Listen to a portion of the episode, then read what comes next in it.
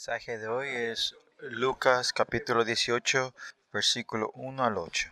¿Por qué la oración de la viuda hoy es tan importante? La oración de la viuda, ¿y cuál es la razón que tenemos que tomar como modelo a nosotros? Si me preguntan estos, como dice el versículo 8, es porque cuando venga el Hijo del Hombre hallará la fe en la tierra. Y esto especialmente en el tiempo de la, eh, del fin del mundo, ¿no? Es gente que tiene que orar de esta manera. Cuando el, Hijo del Hombre venga, en el tiempo del final, en la escatología, cuando Él esté volviendo, nosotros tenemos que ser gente de oración así.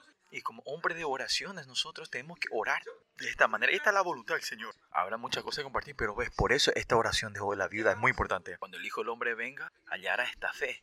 Por eso esta gente de fe, que puedan orar esta oración de fe, es importante, ¿no? ¿Qué quiere decir que esta pregunta es que en este último tiempo esta clase de gente no se está, no se está levantando, no hay mucha gente que se levanten así, ¿no? Y el enemigo está matando eso, ¿no? Al revés, si si al revés, si vemos esto también puede ser que Dios levanta y, va a usar gente de fe de esta gente, hombres que puedan orar así. Y viendo espiritualmente tenemos que decir que nosotros tenemos que ser viuda. ¿Cuál es el denominador común de todos los cristianos? Es que dependemos de Él. Sin Él no podemos vivir, ¿no? Como dijimos ayer, si siguen viviendo de mi posibilidad, de mis métodos, de mis posesiones, de lo que yo sé, querer vivir continuamente con estos, tienen que saber que es una cirugía que nos están separando delante de Dios, ¿no? Como dije ayer, especialmente a la noche, ¿no? Que a los pastores, que mi ministerio no es un método, mi situación, mis condiciones, no por estas cosas mi ministerio va a prosperar, ¿no? Y muchos pastores piensan que eso prospera el ministerio, ¿no? Por eso que buscan ellos primero los pastores, dice que si hay que, hay que, si hay que prestar dinero de la hija de la, sacan ese dinero para construir un templo, ¿no? Es un dicho coreano, ¿no? Pero tú, tú, tu victoria de qué clase de pastor voy a ser, cómo, Dios me va a reconocer, no está en eso y porque mi meta final no es en esta tierra, sino el reino Dios. Yo tengo que recibir eh, como el estándar de Dios, lo que Dios quiere, ¿no? Y más allá de la iglesia nuestra, no es de Dios. Y por eso tenemos que movernos de acuerdo a la decisión del dueño. Y algunas veces también te, te mezcla más menos Y algunas veces es confuso si no, sabes cuál es el amor de Dios. Porque hay algunas veces que tenés que matar. Lo que tenés que cortar, tenés que cortar. Y algunas veces lo que tenés que cortar, no tenés que cortar, ¿no? Aunque sea doloroso, ¿no? Por eso la iglesia no es mío, es de Dios. Y es por eso que como pastor, al hacer el ministerio pastoral, lo importante es no como ya sea el, ministerio, sino es encontrarme con Dios y tener una relación. Por eso la prioridad de un pastor no es el ministerio, el pastoral, sino que tener la relación. Si no tener relación con Él, no podéis ser ministerio, ¿no? Y ese es el propósito por qué Él te creó, es el propósito de por qué te levantó como su ministro. No es que Él no sea como un instrumento del el ministerio, sino el ministerio es un instrumento para encontrarnos con Él, para tener una relación con Él. Y esto es todos, es como cuando nos vamos encontrando con Dios, viviendo de Dios. Y estos son los, los, los, los, corazones van creciendo. O sea, este es el sentimiento que vamos creciendo. Pero si no, no nos encontramos con presencia y vamos en el misterio, al final se transforma esto en una religiosidad y al final, usted Dios no, usa, no es, nosotros no somos, pero si seguimos viendo así, usando como instrumento, que nosotros no somos utilizados, manoseados, y al final, y eso que hace que nosotros usemos a Dios un método para buscar nuestras metas. Y ahí viene la, eh, soledad y la extraño hacia nosotros, ¿no? Pero igual Dios sigue poniendo nuestras oraciones y por nosotros va haciendo cosas por nosotros, pero no es que Él se alegra para hacer. Claro que algunas veces te arrepentís instantáneamente o que pasan los tiempos, pero la relación con Dios, esta relación no es para eh, un instrumento a llegar a, a, Por eso es importante, oración. Oración se puede decir que es relación, ¿no? Con la relación de Dios. ¿Por qué es tan importante la relación? Porque ese es el propósito de la creación de Dios hacia nosotros. Y todo lo que Dios nos otorga a nosotros no es que quiere que hagamos con nuestra fuerza, sino que en su relación con Él se vaya formando esta cosa. Y cuando no se forman esto, continuamente ustedes están dependiendo de tu situación, condiciones. Y si ves todos los seminarios de pastores en Estados Unidos, lo que te enseñan son metodologías. Métodos y metodologías. Claro que los pastores, no puedo decir que son prosperados, pero ellos hablan de su prospe, cómo ellos fueron prosperados. O sea, usualmente, usualmente ellos se enfocan en cómo agrandar la iglesia, cómo traer más gente y ovejas, ¿no? Y ellos piensan que eso es su prosperidad y éxito, ¿no? Pero eso no es un método que se puede aplicar a todos. Y la dificultad del misterio eso era que si nosotros le damos el pescado, iba a ser fácil, pero nosotros lo que, lo que estamos dando es enseñar cómo pescar, ¿no? Y sin darle el pescado, ¿no? Y lo que nuestros miembros de nuestra iglesia siempre se quejan de mí, dicen, pastor, pastor, aunque aplique y haga, no, no, no hay resultados, ¿no? Y parecen, parecen eh, como era, parece cebolla que vamos pelando y pelando y sigue saliendo cáscaras. Y mucha gente también, si seguís así, muchos pastores misteriosos me parece que aunque hagan un misterio no sirve, ¿no? No, no, funciona esto. Y más allá no es que el misterio solo ayuda a juntar más miembros, sino que hay un tiempo que más allá parece que los miembros de tu iglesia se van saliendo, se escapan todos, ¿no? Y eso es normal, creo que en mi iglesia ahora también la gente está saliendo, ¿no? Después de 10, 15, 10 años, 15 años de la iglesia Porque aunque estén 10, 15 años en nuestra iglesia, habrá muchas razones, no funciona no, no, de otra forma, no escuchan, no, la palabra no le entra en el oído, no lo están escuchando, capaz pueden entender y escuchar, no le tocan. También me encantaría también contarle ¿no? a, la gente, no, este es el camino corto, así hace, así hace, esto es más fácil, pero al final este pastor parece que siempre le da la cosa más difícil, ¿no? Y la gente que todavía me están siguiendo en nuestro ministerio es uno o lo otro, están completamente locos, si no están locos no pueden seguir este camino, o de verdad no, o, o la segunda opción es que no tienen ni un pensamiento, que no es tonto, ¿no? Es porque me dan de comer, estoy aquí, ¿no? Así que sigamos. Y me dan pan, voy a seguir acá. Pastor, ¿cuál de los uno de los estás aquí porque te damos de comer, no? ¿No? Pastor, aquí yo pensé que no iba, no iba a aguantar un año porque está, más tiempo está con nosotros. No hay forma de explicar esto. Esta es la gracia del Señor, ¿no? Y pasamos ese tiempo de dificultad en nosotros, ¿no? Y la razón que me estoy enfocando mucho en esta temporada es porque es una temporada que Dios quiere desatar esto, estas ataduras completamente. Y ya está funcionando, ya, está ya comenzó, ¿no? Y por eso esto, estos 10 años que, que, que queda, estos 10 años de esta década, tenemos que estar concentrados en Él, ¿no? Y en ese sentido, la oración, tener relación con Dios es muy importante la oración. Ayer hablamos sobre la justicia y la sangre de Cristo, ¿no? Por encontrarte con Él tenemos que confirmar su justicia, ¿no? Hay, si hay áreas en tu vida que no te pueden encontrar completamente con el Señor, esas áreas también tienen que encontrarse con la sangre, porque nosotros tenemos que poder salir con todo nuestro ser delante de Él y para que el monto de nuestro nuevo hombre vaya creciendo para poder entrar fácilmente delante, delante de su trono de la gracia y entrar en una relación con Él. Y entrar en, no hay una cosa más importante que entrar en la oración del reposo de, de, de, la oración. Y hoy, y hoy el pasaje es hallará hallaré fe en la tierra, ¿no? Último día, ¿no? Porque la obra del enemigo es tan severa en estos últimos días para que pueda dispersar la fe de la gente días, ¿no? Y es por eso en estos últimos días, más que nada, el Señor lo toma precioso a la gente que vive de la fe y a ellos, a esos hombres y a esas mujeres, le da un poder y autoridad que antes no han experimentado nadie, ¿no? Los que son santos serán santificados más y los que entran en la maldad van a entrar más en, el pecado, ¿no? Y esa es la profecía de, revelación, ¿no? De Apocalipsis. la oscuridad va a entrar en la más oscuridad, pero los que buscan al Señor son santos. Dios le va a dar una gloria mucho mayor que, que nunca han visto en la historia humana. Y con el poder, ¿no? Y el milagro es algo que no se puede comparar lo que pasó en el tiempo pasado, ¿no? En el misterio soy Dios nos mostró mucho poder y, y, milagros, ¿no? Pero lo que yo estoy mirando es eh, la obra que no, que, que, no hemos experimentado. Antes va a experimentar Dios, no hacer experimentar. No porque yo soy alguien capaz o mejor, sino que esa es, esa es la voluntad de Dios. Que Dios va a derramar otra vez el maná, Dios va a separar el mal rojo otra vez. Todas estas obras va a comenzar otra vez, Dios va a hacer con sus remanentes. Y están escuchando en Paraguay, creo que estarán escuchando, eh, que cuando estuvimos en Paraguay también se acuerdan, ¿no? Creo que esa conferencia que hicimos en, San Bernardino, nunca, eh, creo que fue la primera vez que experimenté esa semana entera de la conferencia que yo parecía que estaba viviendo en las nubes, estaba en el reino de Dios, ¿no? Fue así tremenda esa conferencia. Y en esa conferencia mi esposa también siempre tenía dolor del cuerpo, le dolía esto, pero ella no sintió ni un dolor paciencia y en ese culto se acuerda que en el, que, que en el santuario o sea, en, el, en el podio estaba lleno lleno de, de, polvo polvo dorados en el santuario en, el podio. La gente venía sacaban fotos y había una pastora una pastora que vio esto y empezó a lagrimear diciendo era mira esto era lo, la anécdota que mi mamá me contaba y yo puedo ver con mis ojos y esto no es que el milagro, estos milagros es, es una área del reino de Dios, ¿no? Por eso no puede haber agujeros, escaseces de eso, porque el reino de Dios se mueve completamente. En ese sentido, mil, milagros y señales es algo importante. No es lo más importante, pero como es parte del reino de Dios es importante. Y si ve la obra de los dos testigos, también se empieza a manifestar estas obras y milagros. Y va a entrar un tiempo que vamos a entrar en la, en la, en la hambruna, va a haber un tiempo que solo vamos a poder vivir de lo que el mundo da un poquito, ¿no? Y que entonces los hombres de Dios y, la, y los remanentes de Dios, ¿cómo van a mantener su vida y vivir? Es porque Dios completamente te va a dar, te va a proveer todas tus necesidades, ¿no? Va a haber otra vez milagro de los dos panes y cinco peces, va, el mana va a caer otra Y así Dios va a proteger a sus remanentes, a sus hijos. Y los pasados 20 años, todas las cosas que el Señor ha hecho, tiene que estar al tiene que estar en el pasado, digamos, ¿no?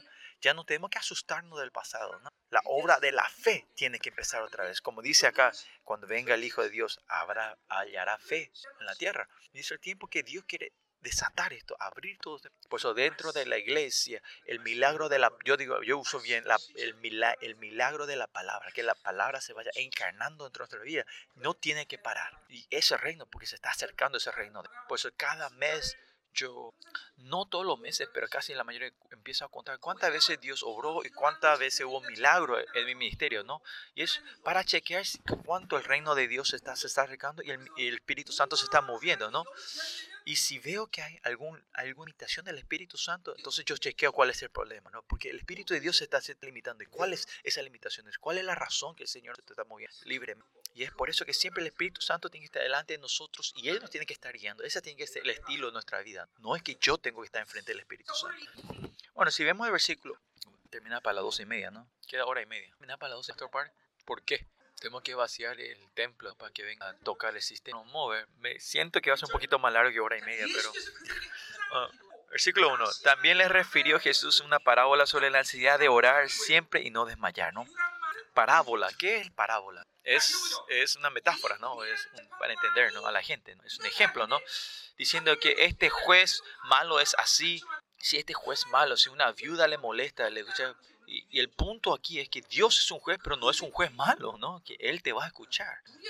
O sea, hasta un juez malvado, si vos le seguís clamando, te escucha, ¿cuánto más nuestro Dios no te va a escuchar? Ese es el punto del capítulo 18, no el punto de la oración, ¿no? Por eso todos estos elementos que ves hoy del juez injusto, puedes cambiarlos y, esos, esos elementos están de Dios, ¿no? Y hoy tenemos que entender de esa manera el capítulo 18. El importante es orar continuamente, ¿no? Sin desmayar, orar siempre continuamente, ¿no? ¿Cómo podemos orar siempre? Porque la Biblia dice que tenemos que orar siempre. ¿Qué quiere decir esto? Es que el estado de mi espíritu está siempre en el estado de la oración, que está manteniendo ese estado aunque yo reconozca o no, sea consciente o no, el Espíritu Santo continuamente, si está guiando nuestra vida, Él está en un estado que está orando continuamente en mi espíritu. Por eso el Espíritu de Dios, por eso yo tengo que mantener el estado donde el Espíritu está guiando tu vida. Y eso significa que vos te estás encontrando con Dios y tu espíritu está en un estado de encuentro con el Señor. Y eso es oración, ¿no? Cuando tu fuerza de la carne es fuerte, no vas a sentir y saber. Pero si continuamente estás en su presencia, estás esa gente que han eh, encarnado ese estado de estar en la presencia de Dios, entiende lo que yo estoy diciendo. Como dice en Salmos 40, dice que David cuando dice cuántos pensamientos el Dios Dios tiene por nosotros, es decir, que David entiende que Dios continuamente se está acercando y Dios las y David va entendiendo y reconociendo y él está experimentando esto en su vida continuamente, ¿no? Por eso si ve David cuando él mataba a, osos y leones. Él experimentó esto cuando peleó con Goliat también, ¿no?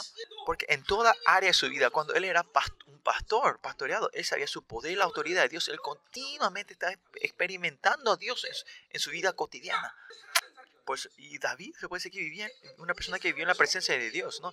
¿Cuánto más nosotros, que el Espíritu Santo mora dentro de nosotros, que el, Dios se está acercando, es algo real? Alguna vez sentí como pirí, piel de gallina, o alguna vez sentí que no puedes, que no puedes más que postrarte delante de Él, o alguna vez a mí Dios me movía, me llevaba al auto, eh, cuando estaba trabajando no podía más aguantar la presencia que tenía que entrar al auto, prender la, eh, la música y empezar a orar en el auto. Y nosotros somos seres que, que Dios nos creó por eso. Y si mantenemos nuestro ser que de oración, es muy importante, ¿no? En Gálatas dices, caminamos con el Espíritu Santo. Que siempre tenemos que estar caminando, ser guiados por el Espíritu dice, Santo, ¿no? Que no tiene que haber mi voluntad, sino que, y paso a paso con el Espíritu Santo, ¿no? Dice Gálatas. Pues siempre tenemos que estar eh, sensibles al Espíritu Santo. No hay otra cosa que hacer en nuestra vida. Si vivir de Dios, al final no es complicado. Es ahora que la gente que te encuentra dificultades y es complicado convivir con Dios, es porque esa gente tiene que arrepentirse mucho, ¿no? Si usted ha vivido 20, 30 años con, con Dios, ahora usted tiene que estar volando con Él, ¿no? Claro, porque estamos, el estado de nuestra carne es, eh, es difícil de resolver. Esto hay áreas que, te, que cuesta. A mí también, yo también he dificultades, mis debilidades. Pero esencialmente vivir, la esencia de vivir con Dios no es difícil. Ese es el punto, ¿no? Pastores, usted está ministrando. Lo mismo en el, eh, el ministerio también es difícil porque vos estás haciendo, vos querés hacerlo. Si es que Dios hace, es muy fácil, simple. El pastoreado es como ir eh, andar en bicicleta. El pastoreado es ir a la montaña, caminar a la montaña. No tengo que si yo digo esto, muchos pastores pensarán así. Van a decir, ah, mira, pastor, ministerio está prosperando, por eso puede decir eso. No, es difícil. No, ir con Dios, la esencia no es difícil. Claro, la dificultad viene por mis debilidades en las relaciones humanas, en las debilidades de las relaciones humanas. Pero en qué, eh, qué tener o no tener, qué, qué hacer o no hacer, eso no es nuestra preocupación. Nuestra preocupación es siempre solo saber cuál es la voluntad de Dios. Y Él va a hacer eso. ¿no? Para, por eso buscar la voluntad de Dios alguna vez toma mucho tiempo. Tenemos que desatar las ataduras y esperar su voluntad. ¿no? Eso sí cuesta tiempo. Pero esencialmente vivir de Dios no es difícil cuanto más tiempo pasas delante de él en su presencia. y en primera Juan, ¿se acuerdan? Habla cuando él se representa, habla contra los padres, los niveles de los padres que habla en primera Juan, ¿no? Ellos son los padres que, que están en, en, el punto más alto de la montaña y suben a otro pico de la montaña, ¿no? Esa es la gente que continuamente están por largos tiempos en, en, la relación. Tiene que haber muchos padres espirituales en la iglesia. Por eso ese orar siempre no lo tiene que tomar algo, meta, algo una metáfora, sino que significa que tenemos que estar manteniendo el estado, esa es Dios. En, en hebreo dice con pongan sus ojos al Señor, piensen al Señor, solo eh, sujétense de Dios, ¿no? Y esta revelación es que Dios eh, no es que vos, yo tengo que esforzarme, sino que solo mirar en Él y Él va a hacer todo. Y Él es el que te va a llevar al trono de Jehová. Y vas a entender qué significa es que Él te va a guiar al trono de la gracia y tener una relación con. Y vas a saber qué es eso y vas a experimentar eso, ¿no? Y lo que yo siempre digo esto es porque no viví del Espíritu la palabra de Dios no es una realidad, sino es una metáfora o algo místico, un simbólico. Si viví el Espíritu, toda esta palabra es real. Cuando esto no se realiza en tu vida, es tener que saber, tener que reconocer cuánto has vivido en la carne y tenemos que arrepentirnos de eso. Cuánto he vivido en la incredulidad, cuánto viví en la carne, ¿no?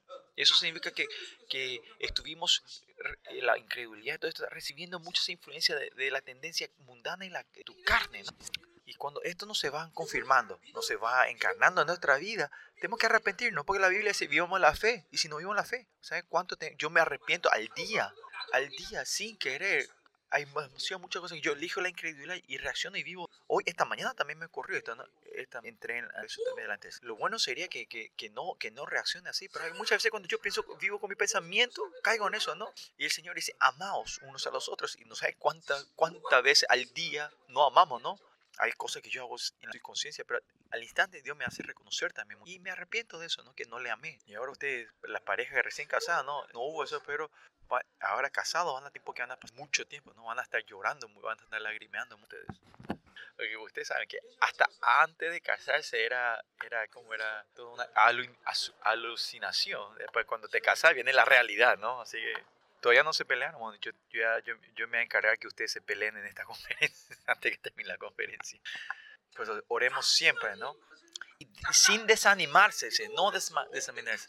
La razón espiritual que vos no podés orar siempre es porque te desmayas, te desanimas.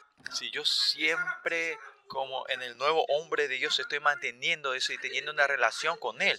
Pero por muchas razones fracasamos en esa situación de encontrar, en ese estado de encontrarnos de Dios. En, la, en el estado de la oración, lo, lo que viene es es que viene el desánimo, viene el desánimo para que no pueda ser una persona de oración, un hombre de oración, una mujer de oración. Por eso en estos últimos días el desánimo, el, tu rival, tu rival viene y se pega con Jezabel en este tiempo, el rival de, de pelea, ¿no? Porque Jezabel da una fuerza que, que, crece exponencialmente, ¿no? Si la inmoralidad viene te ataca y, y, la, Jezabel se, se, se, como se junta con él, hasta las abuelas parecen atractivas. Y así son los espíritus, ¿no? De Jezabel. Y el espíritu del desmayo no es que la situación te, llama, te lleva a, desmayarse, a desanimarte, no.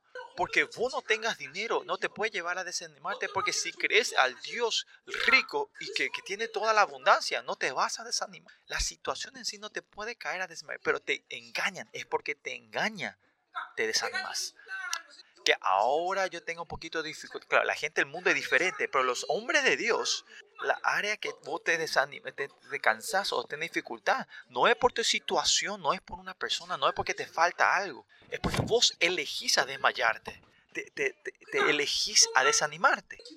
Especialmente a la gente que ora, esto es muy importante. Cuando cuando te viene, te, viene a visitar el, el, desánimo y el desmayar, te empieza a robar. ¿Sabes qué te roban? Te roban la esperanza. La esperanza que la esperanza no es que te den dinero, sino la esperanza de vivir de Dios, la esperanza de ver la santidad, la, la esperanza de ser santificado, la, de pureza, la, la, la, esperanza de la gloria. Te roba eso. Y cuando te roban eso, ya, ya, no, te más ya no te alegras más. Estás triste. Por eso los hombres de Dios tenemos que, los hombres de Dios que tienen que siempre estar victorioso y batallando y ser victoria. Por eso la alegría es algo muy importante. Esencialmente sí, el gozo y la alegría de Dios está esencialmente dentro de ti. No importa la situación que vos estés, estás, estás siendo victorioso. Miren la cara alrededor de la gente si están brillando. Si está brillando. Bien, vean que la gente al lado tuyo esté brillando, ¿no? Una cara blanca. Eh, bueno, se puede decir muchas cosas de aquí, pero, pero lo, lo, el área más importante de oración que siempre está enfocarse es enfocarse en este desmayo y desánimo, ¿no? Es, especialmente en la gente que hace la batalla espiritual. espiritual. Estos, estos desánimos y desmayos que vienen, tienen que estar alerta ustedes, que no importa qué situación y condición en este, no tenés que elegir el desánimo, porque no importa, si vos estás lleno del Espíritu Santo, si hasta ayer estuviste desanimado y la situación no cambia, ya no hay más problemas, ¿no? Cuando está yendo el Espíritu Santo. Nosotros experimentamos todo esto nosotros. Por eso no se han engañado. El desánimo no viene por tu situación, sino que vos elegís. No es por la situación, las condiciones que estás. ¿Por qué nosotros pues? Porque aunque ustedes están orando tanto, la vida, la corriente no va hacia Dios. Uno, primero es porque no te estás encontrando con Dios. No importa cuánto estás orando, no, no, no, poder, no te estás encontrando con Dios. Y segundo, no es que te encuentres todos los días, eh, no es siempre, pero de escasez te estás encontrando con Dios. Pero porque mi vida no cambia es es porque, como te dije, ¿no? Tienes que agarrarte la fe continuamente en esa corriente, pero continuamente vos te estás desviando de esa corriente, ¿no? Tienes que perseverar y seguir en ese camino, pero el desánimo y el, el desmayar viene para sacarte, desviarte de ese camino. ¿Qué quiere decir? La fe es débil, es difícil estar pegado a él. Por eso, aunque ores, no hay, no hay resultado. hoy, el pasaje hoy no dice, pero eh, están eh, con orar siempre, pero la palabra desde desmayar, cuando tratamos el desmayo, el desánimo, siempre tenemos que entender el, la perseverancia, tiene que venir junto, ¿no? Ustedes saben, el desmayo, el desanimar, ellos son los capitanes de la incredulidad, son su de batalla. Y otro que es, y por eso, para no desanimarnos, importante para nosotros es perseverancia, paciencia. Porque la gente que oran de Dios, hay alguna vez cuando ora, la, la situación cambia instantáneamente pero la mayoría de veces no cambia, ¿no? Ana, cuando ella oró, Dios le dijo va a tener hija, ella cambió, la situación no cambió, ella no se embarazó todavía, pero ella en ese momento cambia, su, eh, fe cambia, ¿no? Y tiene que esperar nueve o nueve, diez meses hasta el bebé, ¿no? Tenemos que tener esta paciencia, esta es la batalla de la fe, tenemos que seguir haciendo una batalla de fe. Y entonces, ¿qué es perseverancia o paciencia? Y eso también es dirección, se puede decir que es una dirección. No es que vos haces con tu esfuerzo y, creas este músculo de paciencia, no, sino que es la dirección. Es porque no estás en la dirección hacia Dios, es que no podés perseverar, es porque vos empezás a mirar otras direcciones te desvías fácilmente. Y este mundo que te enseña es, es instantáneo, es rápido, rápido te quiere hacer las cosas este mundo. Pero la perseverancia también está en cuestión de tu dirección, hacia qué estás mirando, hacia qué estás observando. Por eso no te desanimes, no se desanime, ¿no? Por eso orar siempre y no desmayar. Al final, ¿qué es esto? Es, como dice el versículo 8, es la oración de la fe. Es el, es poder orar siempre, mantener la fe, no desmayarse del estado de la fe y paciencia también el estado de la fe, perseverancia el estado de la fe. No importa qué situación, condiciones, eh, cualquier fuerza que venga de afuera, la, la fuerza de la fe es mayor. Por eso hoy, en estos últimos días, en estas oscuridades, Dios te levantas como gente que pueden orar, hombre que pueden orar. Oración, que es oración es regalo de Dios, ¿no? Es el regalo de Dios. El regalo no es que recibir una vida y decir, bueno, ya recibí, termina. No, sino que esto continuamente es un estado que vos vas llevando continuamente. Y esta es la oración de la viuda hoy, que continuamente está clamando, pidiendo al Señor, aunque le diga que no, continuamente está pidiendo, ¿no? Tiene que tener este mérito, este, como era, esta acumulación de mérito, digamos, ¿no? Uso mucho esta palabra, acumulación de méritos o de, de, de, obra, ¿no? No es que cuando te da el, el, el, regalo, decir, ya, ya, recibí, terminé, no, sino que continuamente recibir, ¿cómo tengo que usarla? ¿Cómo puedo... Eh, utilizar esto? ¿Cómo puedo hacer mejorar esto? hay, hay, gente que en estado en sí, hay que no pueden recibir, hay gente que está en un estado que no pueden recibir regalos, es porque, Porque tu mano vos te estás agarrando demasiado mucho y no puedes recibir regalos, ¿no? Por eso esta prédica en sí, esa gente no entra, no le va a entrar. Pero por eso tenemos que salir con las manos vacías y recibir su regalo. Y cuanto más recibir, no es que termina ahí, sino que con este regalo que haces, que te vas aplicando este video, lo vas eh, haciendo mío, algo propio, y vas eh, luchando con el Señor para que esto se vaya formando esto en tu vida, ¿no? Si ves el alma de cada una persona, no puedes decir porque ah, esto se aplica a esta persona, vos podés aplicar de la misma manera a, otra, a esta persona. No, vos tenés que ir formando esto de acuerdo a vos, ¿no? Tiene que ser una ropa ajustada a ti. Dios personaliza las cosas. Porque cuando declaramos una fe, la fe de Dios es diferente para una persona y la otra persona, ¿no? Por eso tienes que tener un tiempo, vas luchando con Él para que esto se vaya eh, siendo personalizado, esta fe, ¿no? Y que yo esté predicando también, eh, no es que tampoco le estoy diciendo, reciban lo que yo le estoy diciendo, sino que cuando yo hablo el estándar de la palabra de Dios, ustedes lo reciben y esto usted lo tiene que ir aplicando en tu vida y tiene que ser, aplicarse dentro de o personalizar, personal, personificar esto dentro de ti. ¿Qué quiere decir eso? Que, que el Espíritu Santo va a tener que ir formar esto como un mérito, un hábito dentro de ti. Por eso no importa qué clase de presión venga de afuera, no te vas a sacudir. Así como la viuda, no importa que venga la presión de afuera, ella no le importa. Ella sigue siendo, no importa si él fuese, andate, no te quiero ver, no te quiero Pero pero la oración de la viuda está en ese estado. Es porque ella ha preparado una fuerza, ha acumulado un mérito, una fuerza para poder seguir. Como las viudas, eh, las vírgenes sabias, esas cinco vírgenes prepararon el aceite, es que nosotros tenemos que hacer. Y esas iglesias que Dios está levantando en nuestros días. Habrá, habrá muchos, habrá gente en el mundo. En nuestro misterio somos uno parte de esos cinco. ¿Se acuerdan, no? El tiempo del oro, mucho de, tribulación que pasaban en el misterio ¿no? de cada iglesia, ¿no? Los pastores somos así. Cuando una oveja sale de la iglesia, seguir en el ministerio es, algo doloroso para ustedes, ¿no? El pastor Par, el pastor Lee aquí, y Shini, que aunque que aunque todo deja salir, todavía está, estamos en el tiro ¿no? O sea, se me ahoga los... Lo que sí, porque hay una gracia en las palabras que seguimos así, ¿no? Porque le damos a comer bien a ustedes, ¿no? Es por eso que están en el misterio Zoe. No, no es eso. Pero gracias a Dios, esto es el llamado. Misterio Zoe no es un lugar que ustedes vinieron con tus pensamientos, sino es el llamado de Dios. Dios le llama, porque Dios le trajo ir así. No salen. Y más allá, hasta me llegan a amarme a mí. También hay rumores sin que no me ven tan triste. Y si yo, gloria, eh, toda la gloria a Dios, ¿no? Si yo empiezo a recibir esto como mío, ahí viene el problema. Bueno, Versículo 2. Había en una ciudad un juez que ni temía a Dios. Este juez injusto no teme a Dios. Pero nosotros, ¿qué tenemos que hacer? Tenemos que temer a Dios, ¿no? El juez no temía a Dios. Igual es humanístico, ¿no? No tiene relación con Dios. Pero acá este punto es que este Dios es Dios, un Dios temeroso. Hay muchas razones que tenemos que orar. Una de ellas es, es reverencia a Dios, ¿no? Temor a Jehová, ¿no? No es miedo, sino una reverencia hacia el Señor. Es por eso que oramos nosotros. ¿Qué quiere decir? ¿Qué es reverencia? ¿Qué es el temor a Jehová? Una, hay mucha evidencia clara que te estás encontrando con Dios. El que representa es el temor. Eh, perdón, es santidad, santidad, ¿no? Tenés que, tenemos que encontrar con el Dios santo para que los demás puedan continuar. Por eso Dios nos dio su justicia y dice Hebreo, es lo que recibimos la justicia, nosotros instantáneamente somos santos, santificados, ¿no? Por eso la santidad que Israel y nosotros tenemos es diferente, ¿no? Los israelitas no tenían ninguna voluntad, pero Dios le eligió y le dio su santidad y diciendo, porque yo soy santo, sé santo, ¿no? Quiere decir, yo le di mi santidad, mi gloria a Israel. ¿Y cuál es la santidad en el Nuevo Testamento a los hijos de Dios?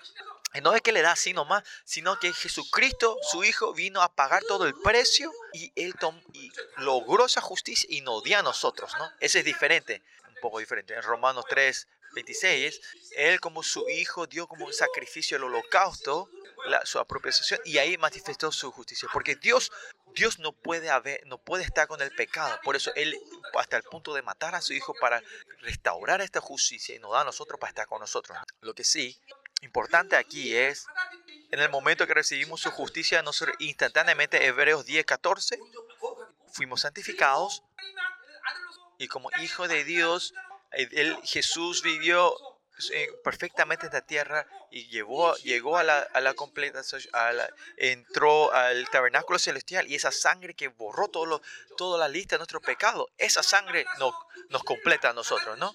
En el momento que te encontraste con Jesucristo, esa sangre no, no, no, nos santificó y no completó. No perfeccionó, perdón, no perfeccionó, no. So, encontrarnos con Dios instant, para ponerte la condición, la precondición para encontrarte con Dios es que seamos santos, justos, ¿no? En la legalidad Él nos santificó, ¿no? Somos justos, pero cuando nos atajamos de la sangre y seguimos caminando es cuando somos justos verdaderos, ¿no? Pero lo que sí, acá, la gente que vive siempre con la santidad de Dios, y si yo soy santo y Dios es santo, Hebreos 10, 11, 12, dice que somos de la misma sustancia, somos compadres, ¿no? compañeros, somos el mismo nivel con nosotros y Jesús. Claro que ese nivel, Él es autónomo y yo soy dependiente, pero dice que las semillas, el núcleo somos iguales, ¿no? Él pagó todo el precio para ser reconocido como hijo de Dios y nosotros solo cuando Él fue hijo de Dios, reconocido hijo de Dios, nosotros al creer eso somos hijos de Dios, ¿no? Todos en el que yo recibo todo del nivel que Dios recibe, ¿no? Que Jesús recibe. Él es, en, la Biblia dice que Él es, es el sacerdote real, que Él es el, él es como un rey, un sacerdote real. Y cuando Él es un, se transforma en sacerdote real, yo, nosotros como los herederos iguales de Dios, somos sacerdotes reales también como Él. Aunque recibimos toda este, esta honra, esa, pero esa gloria, su santidad, como esa eh, una creación, no podemos comparar la gloria de Dios, la santidad. Pero de acá viene una evidencia clara que cuando nos estamos encontrando con el Señor, siempre estamos en temor, temor a Jehová, en reverencia al Señor, ¿no? Temblando al Señor. Si vos perdés este, si perdés la reverencia, el temor a Jehová, vas a pensar que vos sos el creador, que vos transformas en Dios, o no estás encontrando en Dios. Si te estás encontrando con este Dios santo, y es claro, ¿no? La gente que se está encontrando con Dios, siempre esto va junto, ¿no? Tu honra sube y sube hasta el punto de Dios, ¿no? Como Dios, en el estado dependiente de Dios. Pero al mismo tiempo, siempre hasta allá abajo te vas humillándote hasta el piso. Esto dos es siempre igual entre ti. Te exaltas altísimamente y te bajas. Y esto, esta diferencia del creador y la creación no puedes eh, sobrepasar. Y por eso ingamos esta, eh, la evidencia clara que vos te estás encontrando con Dios es que tenés temor a Jehová.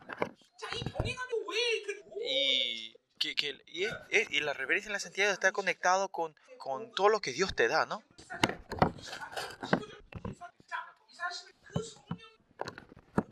Perdón.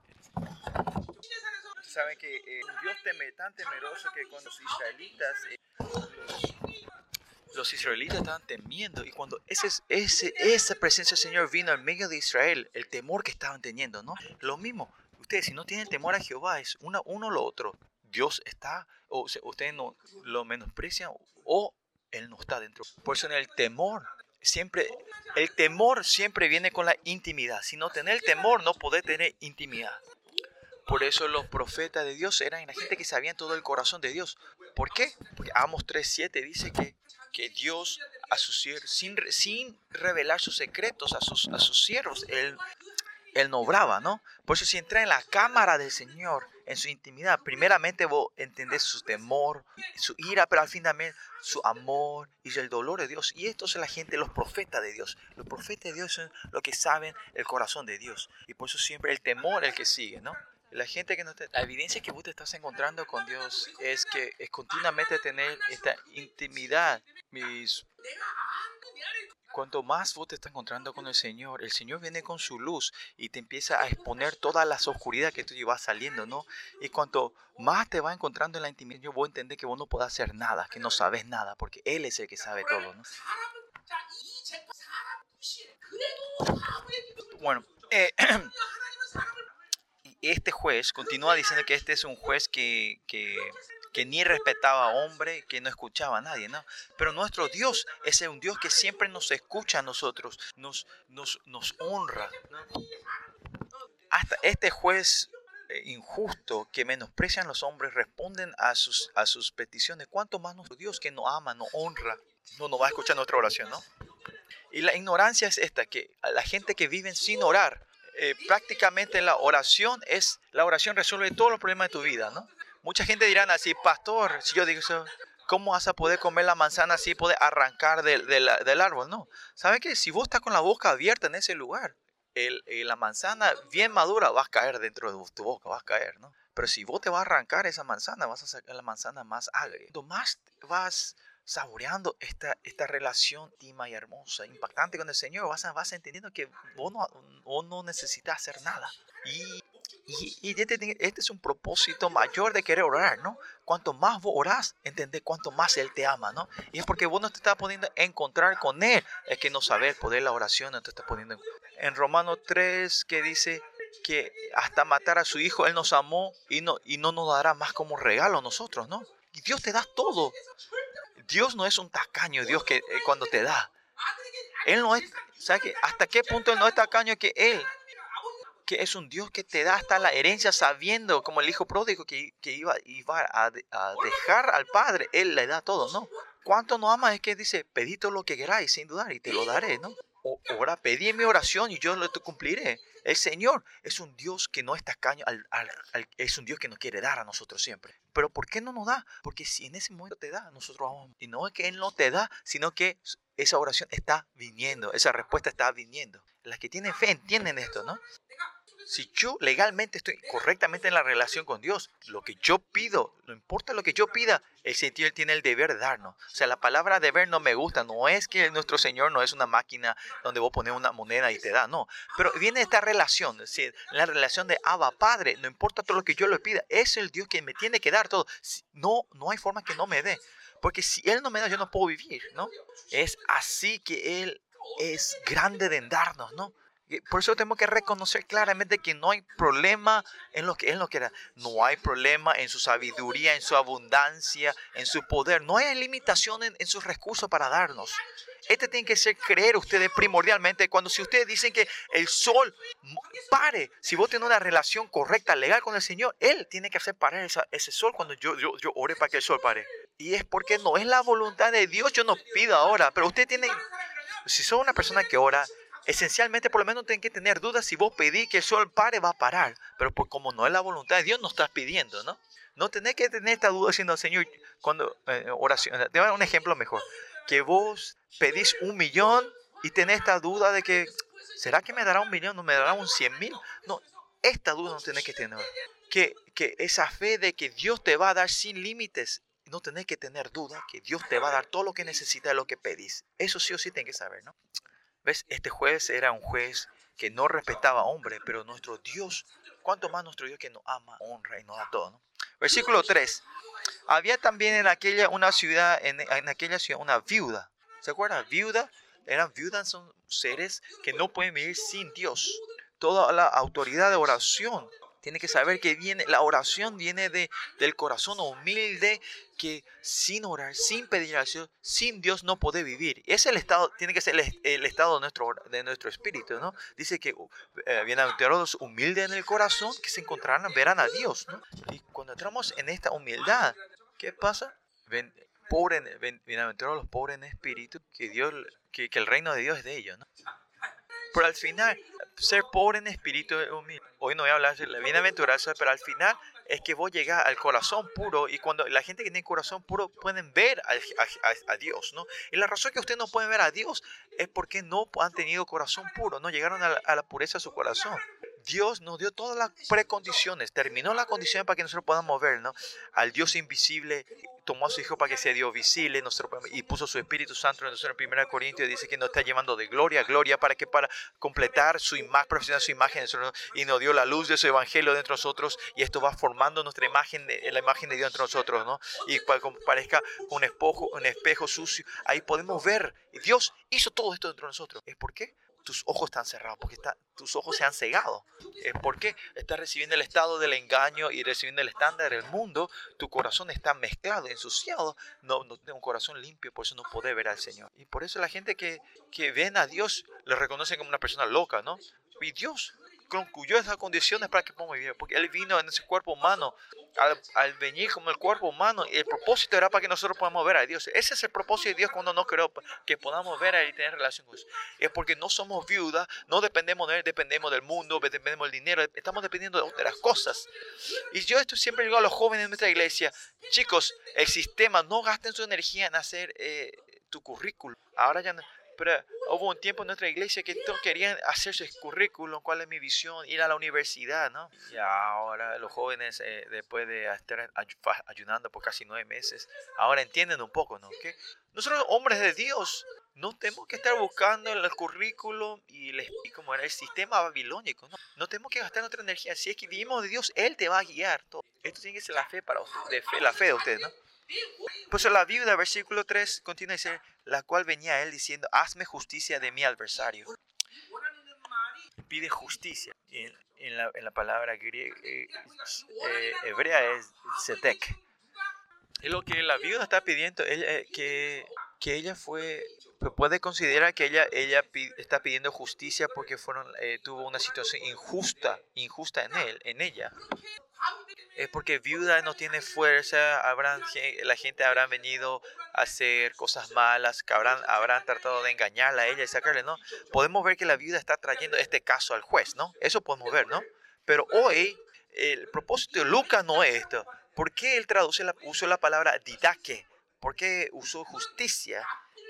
No porque el propósito de Lucas no está enfocado que le da justicia en, su, en la injusticia que ella pasó sino que ella quiere recibir que la justicia que tiene que dar, los derechos que Israel le tiene que dar a la viuda, ¿no? Esa es la orden, ¿no? o sea, la viuda está diciendo de otra forma, vos me tenés que dar esto y mi dinero. En, ustedes si ven en el libro de Hechos, las viudas vienen, le vienen, las viudas vienen a decir, ¿por qué ustedes no me están cuidando, no? Porque ellos son miembros de la iglesia, porque son hijos de Dios esta justicia que pide la viuda no es porque ella pasó por injusticia y le arregle esto, es, sino que la, la viuda está pidiendo como hija de Israel, como ser viuda, Israel, todo lo que Israel me tiene que dar, que le dé a ella. Esta es la justicia que ella pide. En nuestro método, ¿qué significa esto para nosotros? Dios no le responde la oración de ustedes. Entonces parece que no la voluntad de voy a buscar otra cosa. No, no es eso. Si, vos tenés que decir, Dios, vos tenés que ser justicia. Vos Tenés que responder mi oración, no hay forma. Y esto es, usted tiene que clamar, este es el clamo. Yo soy la iglesia de Dios. Yo le digo, esta es mi iglesia, pues, esto no es mi iglesia, esta es tu iglesia. ¿Por qué haces esto con mi iglesia, con tu iglesia? Esta es la justicia que pide la viuda hoy. Esta tiene que ser tu oración como hijo de Dios, como la iglesia de Dios, como el reino de Dios. Esta valentía, venir pedir y, y clamar al Señor como Habacuc. De decir, Señor, ¿cómo ¿Por qué usas a lo malvado para pegar a los justos? ¿Cómo me podés poner al mismo nivel con estos gentiles? No, estos clamos tienen que levantar usted. Esto es lo que está haciendo la vida hoy. Porque muchas áreas en tu vida vos desanimás tu ser, vos, vos bajás el nivel diciendo que te pones en el nivel del mundo diciendo como si fuera yo y el mundo somos el mismo. Vos estás ahí perdés el valor y la honra que Dios no es así. En el día que vos vís ¿Cuántas veces hay situaciones en, en, el día cotidiano que pasa que hace que vos caes, que, que, que, que, clames hacia Dios? Es uno, es dos cosas. Si vos dejas que esto ocurra en tu vida y no hay este clamor de tu identidad, como significa vos menosprecias a Dios o te estás menospreciando a vos también. Y se acuerdan, este testimonio que yo cuando veía la Biblia, ¿por qué este milagro no ocurre en mi vida? ¿Por qué esto no ocurre? Por eso yo digo, uno o los otros dos, tenga, ¿me mostraste este milagro en mi vida o sacaste este milagro de la Biblia? Yo clamaba al Señor, ¿no? Y si yo soy la iglesia de Dios, ¿por qué yo me tengo que mover de lo que alguien me da? Este clamor de ustedes tiene que ser este clamor de la viuda. Esta es justicia, ¿no? No es porque recibió una injusticia, sino que ella quiere buscar otra vez su valor y su honra. Yo soy la viuda de Israel. Por eso usted, Israel, sí o sí me tiene que otorgar, dar esto. Dios, vos me tenés que dar esto. Yo soy tu hijo. Yo soy, soy tu heredero. Yo soy Israel, Señor. Yo soy tu iglesia. Usted busca, hay que rebuscar otra vez nuestra identidad nuestro derecho, ¿no? Si dejase esto y vas perdiendo y vivís una vida... No somos seres que vivimos así, a duras penas, ¿no? Y cuanto más la Biblia está diciendo que ustedes son sacerdotes reales, que Él es el único rey de toda la creación y Él es el único sacerdote que nos puede hacer encontrar con Dios, ¿no? Y esa honra a nosotros también nos dio eso, esa honra a nosotros, no es así. Sino Dios honra a nosotros, no Dios vivir así nomás y ese amor que el mundo no puede, la autoridad y el poder y toda la sabiduría que este mundo no te pueda. Con eso Él no está, eh, no está reinando sobre nosotros. Esa es la santidad, una santidad separada. Es la forma que nos reina separadamente de este mundo. ¿no? Usted tiene que creer en esto. Y por eso cuando dice, hallaré fe en, en, en, los últimos días, cuando venga, esa es la fe que Dios está buscando en sus siervos en los últimos Y por eso cuando dice justicia es esto en versículo 3, ¿no? O sea, versículo 4, y él no quiso por, y él no quiso por algún tiempo, ¿no? Este juez malo, aunque pida y pida, no escucha. Pero nuestro Dios, antes de que usted ore, en tu suspiro, Dios sabe toda condición. Antes que vos Él sabe y ya está preparando el, el, la respuesta. Y es por eso cuando vos orás instantáneamente, David sabiendo esto dice, cuando Dios dice, préstame tu oído, cuando dice, oíme Jehová, dice, préstame tu, tu, tu oído, trae acá tu oído, escucha, vos tenés que escucharme. Y esta con fe declara David, ¿no? ¿Por qué? Así Dios nos ama. Sus omnisciente Dios, el Dios Todopoderoso, está, es un Dios que escucha y responde mi oración. Y esto, esto depende de tu relación, es relacional, chicos. Como dije la vez pasada también, ¿no? Yo no, yo, yo no pedí vivir con Dios, sino que Dios vino a, a Él vino a proponerse para que yo, yo viva con Él, ¿no? No es así. No es pa, Pastor Lee, tu, esposa, tu, tu, tu, tu, esposa vino a, a, proponerte a ti para que vivan juntos, ¿no? Fuiste vos o ella. Entonces, si vos, vos tenés que ser responsable de tu esposa, ¿no? Acá fue, acá fue tu esposa la que, la pastora Yun vino a, a, a, a casarte contigo, ¿no? Así que ten, ella tiene que ser responsable de vos, ¿no? Yo tenía, yo tenía un, hermano, o sea, le conté de esto, que yo tengo un pastor, un amigo pastor que está en, Euro, en, en Inglaterra, ¿no? Que, que vino una, una mujer y ella le propuso casarse y, y yo le dije, sí, vos tenés que casarte con él porque vos sos, vos sos inútil, ¿no? Y ellos están viendo bien a mi esposa, yo le digo a mi esposa, yo voy a ser responsable porque yo te pedí que te cases conmigo. ¿Quién? ¿Quién le propuso vivir juntos? ¿Dios o ustedes? Fue Dios, ¿no? Entonces Dios va a ser responsable. Yo nunca dije que iba a ser pastor. Él me llamó, ¿no? Él tiene que ser responsable entonces. Él propuso, ¿no? Y usted tiene que clamar. Si unas ovejas le están molestando, vos le tenés que decir, Señor, yo nunca te veo una oveja así. Y tienen que clamarle eso al Señor usted. Pastores. Yo oré así por ti. Todavía seguí en mi iglesia, ¿no? Anciano Chu. Mentira. ¿Quién sabe, no? ¿Quién sabe, no? sigamos. Es un Dios que escucha instantáneamente, escucha hasta tus suspiros, hasta mis pens tus pensamientos, Él sabe. Hasta todos la meditación de tu corazón, Él sabe. Por eso el versículo 4 dice, aunque ni temo a Dios, ni tengo respeto a hombre, versículo 5 dice, sin embargo, porque esta viuda me, me, me molesta, me es molestia. La razón que le está escuchando el clamor de la vida es porque le está molestando, porque viene todos los días, es como, eh, como un stalker, un estoquea, ¿no? Estaquea, ¿no? Antes de casarte, ustedes recién los casados, ¿no? todos los, verse todos los días era alegría, ahora que se casaron, todavía, ¿no? Un mes, va a ir un mes esto, que, que se van a es alegría verse todos los días. Los, la gente también, entre los hombres, cuando una persona que vos amás te anhela, te alegra. Un hombre, una persona, aunque aunque vos le amas y esa persona está sobre ti todos los días, 24 horas, te, te cansa. Pastores, hay gente así que le molesta a usted en la iglesia también. Pues no importa cuánto vos le amas, si esta persona te está, molest está pegada a ti 24, 24 horas, 7 veces al día, no, es, es molestia. Pero nuestro Dios no es así. Nuestro Dios es lo que el dolor para Dios no es, viene cuando nosotros no le buscamos a Él. Pues acá viene la falla de la fe. Es porque yo quiero trabajar, yo quiero hacer las cosas, no buscamos a Dios, porque yo tengo este mal entendimiento que yo puedo hacer algo, no le busco al Señor. Pero si yo entiendo, yo entiendo y sé que yo no puedo hacer nada, no hay otra opción más que buscarle a Él. Vamos a ir buscando a Él. Vamos, vamos a hacer, nosotros siempre tenemos que hacer que Él se mueva. No es que yo tengo que hacer, Jeremías 33, 2 dice, el que obra, el que cumple y el que hace Jehová. Vos, clámame, dice el Señor, ¿no? Por eso cuando nosotros clamamos, Él tiene que hacer esta relación. Ustedes no tienen que salir de esta relación. No es el que yo, yo soy el que trabaja, no soy yo el que crea. Esta relación es con Dios, nuestra relación con Dios. Por eso nuestra, la, eh, la, persona sabia es hacer, ocupar a Dios, que Él haga las cosas continuamente. Y yo solo tengo que clamarle a Él. Por eso los 365 Dios, días al año, Dios está con las puertas abiertas. ¿Y qué hace Él? Como dice Salmos, que es un Dios que no ni duerme ni se adormece, ¿no? Porque no sabe cuándo hay quien le va a venir a buscarle a Él, ¿no? Por eso Él no, no, no, no duerme, ¿no? Por eso Él no tiene tiempo para dormir. Usted cuando tiene, cuando está sensible al Espíritu Santo, usted alguna vez tiene, eh, no, no duerme, ¿no? Y por el, eh, a lo que ama a Dios le da sueño. Por eso hay gente que se están durmiendo también en este lugar aquí. A, a sus amados Dios le da sueña, no le das de dormir. Versículo 6. Y dijo el Señor, oí lo que dijo el juez injusto, dice. El juez es injusto. Acá el punto es que Dios no es injusto, pero Dios, Dios es justo. La, cuando hablamos de la justicia se puede hablar mucha área.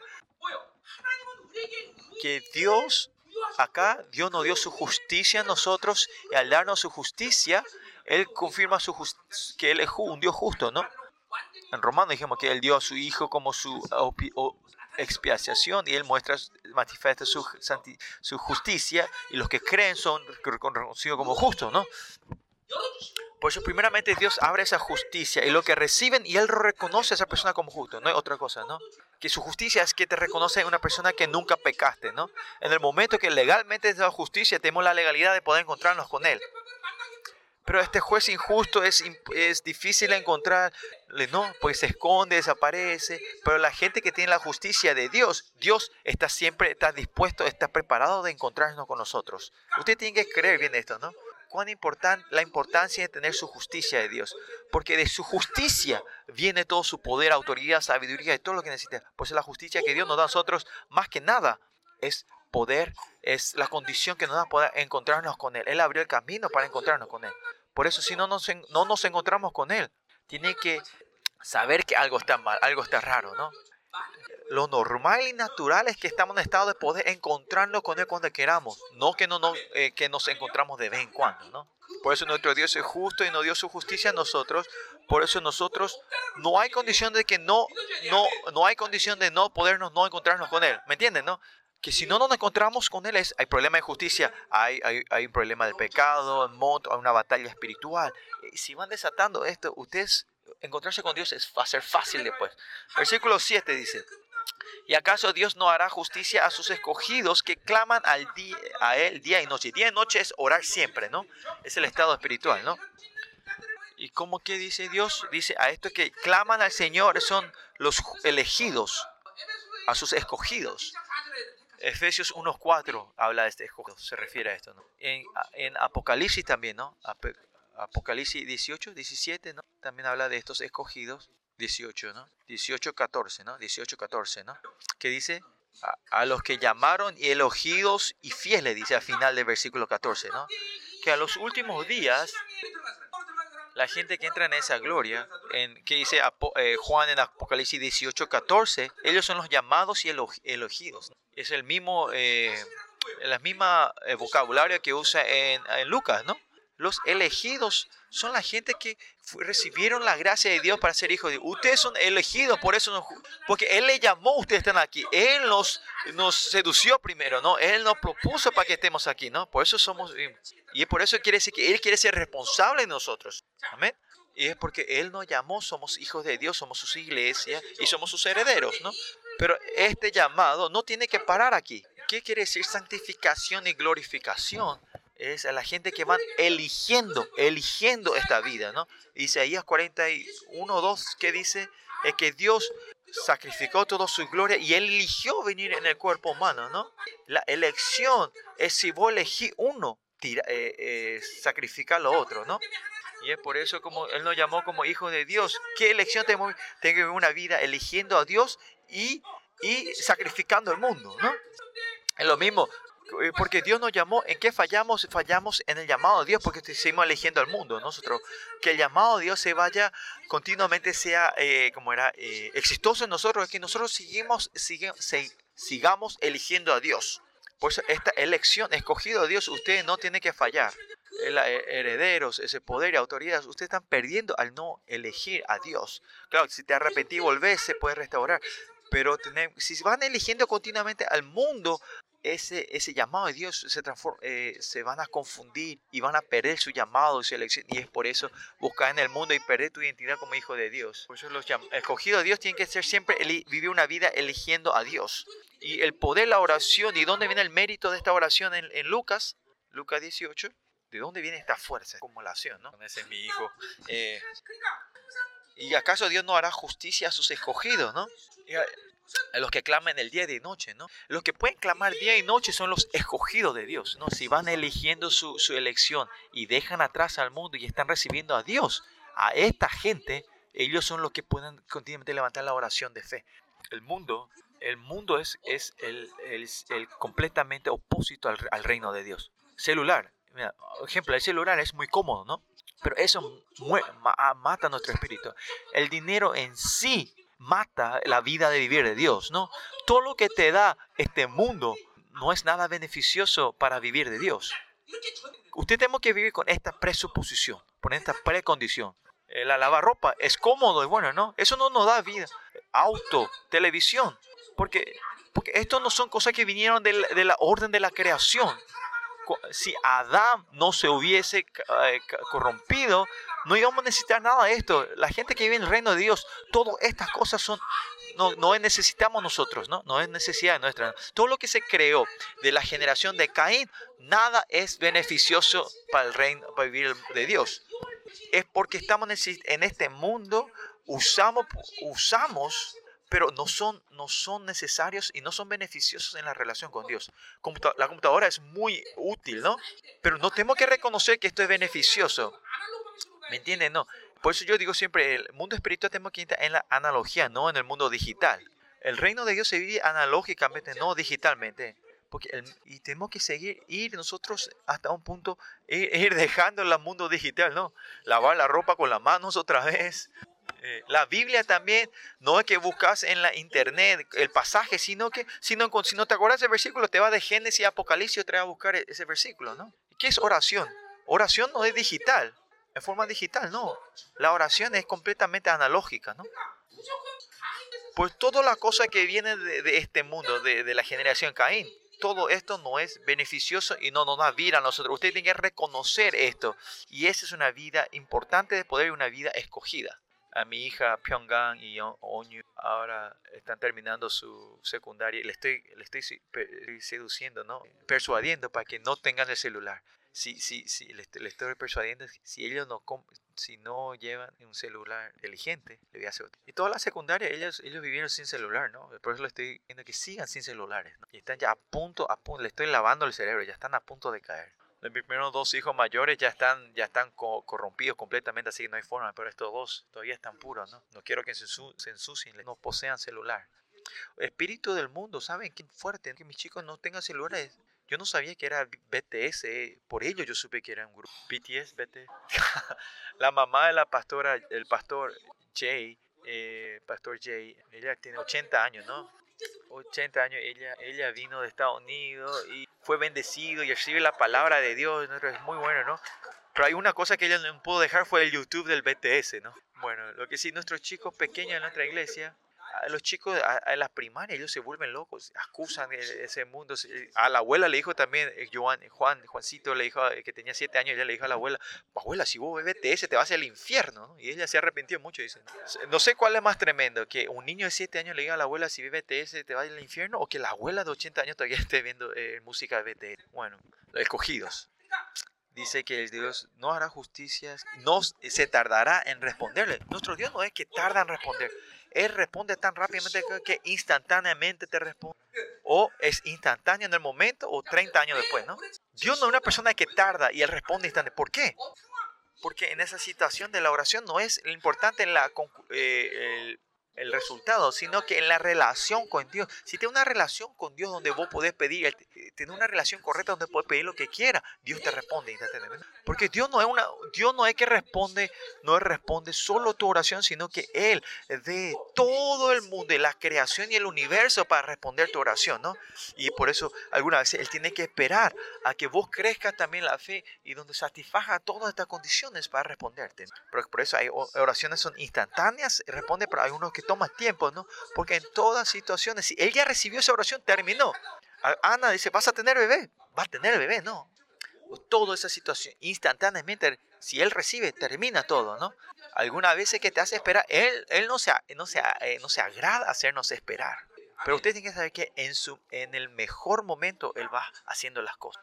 Nosotros ni 100 años podemos vivir en esta tierra, pero cuando nos encontramos con Él estamos en el tiempo eterno.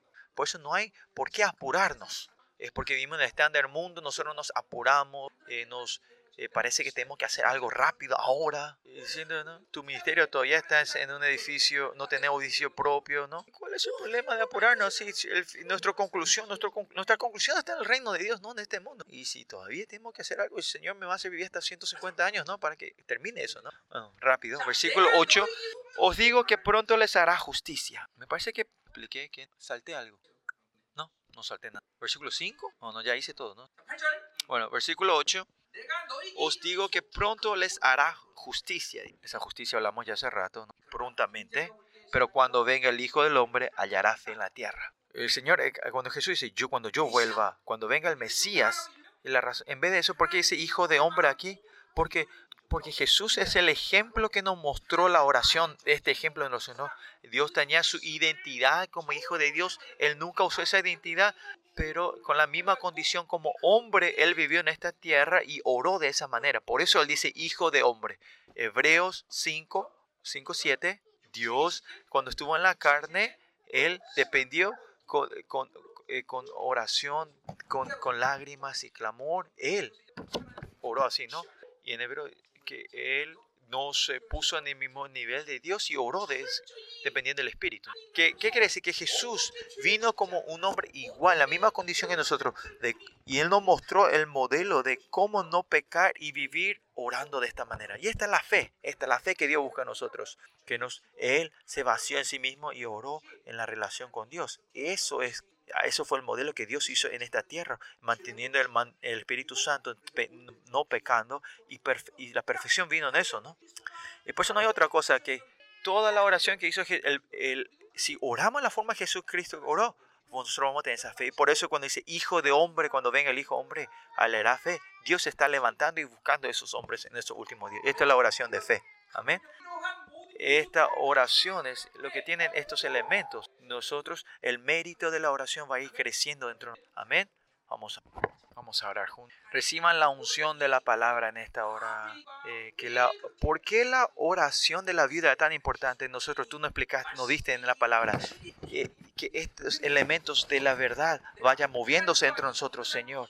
Que estas ataduras que podamos tener una oración perfecta delante de ti, Señor. Estas, que estas puertas cerradas se vayan abriendo, Señor, y podamos tener una relación contigo y podamos orar como la viuda delante de ti, Señor. Señor, primeramente yo reconozco que soy la viuda. Nosotros somos todos viudos y viudas, Señor, que no podemos vivir sin ti. Si no dependemos de ti, no podemos vivir nosotros, Señor. Que mediante esta vida religiosa hemos perdido y pensamos que podemos hacer con lo que yo tengo, con mis experiencias, mis posesiones, con lo que yo sé, estas vidas eh, que, tratamos, hemos tratado de vivir con lo que teníamos. Queremos deshacernos de eso, Señor. Después de esto sale la oración de los fariseos y publicanos, ¿no? El versículo 18, eh, capítulo 18, sí, que viven esa gente que viviendo en religiosidad y que piensa que vos estás feliz, Señor. Ayúdanos a deshacernos de estas acciones en hipocresía, Señor. Sino como niños, poder, con esta fe de niño, poder salir de ti y pedir al Abba Padre, Señor. Tú eres nuestra Abba Padre, Señor. Como esta viuda cuando no recibe tu justicia, clama por esa justicia, Señor. Yo soy tu hijo, Señor. Y por eso yo necesito, yo soy Israel, yo soy tu iglesia, Señor. Señor, con tu justicia podemos salir a buscarte, Señor. Danos esa valentía a salir a buscarte, Señor. Ese espíritu de la oración derrama sobre nosotros. Abre los cielos en esta mañana, Señor. Y poder saber qué salir delante de tu trono, Señor. Ayúdanos a entender esto, Señor. Que podemos entrar en tu presencia y poder tener una relación profunda contigo. Oremos.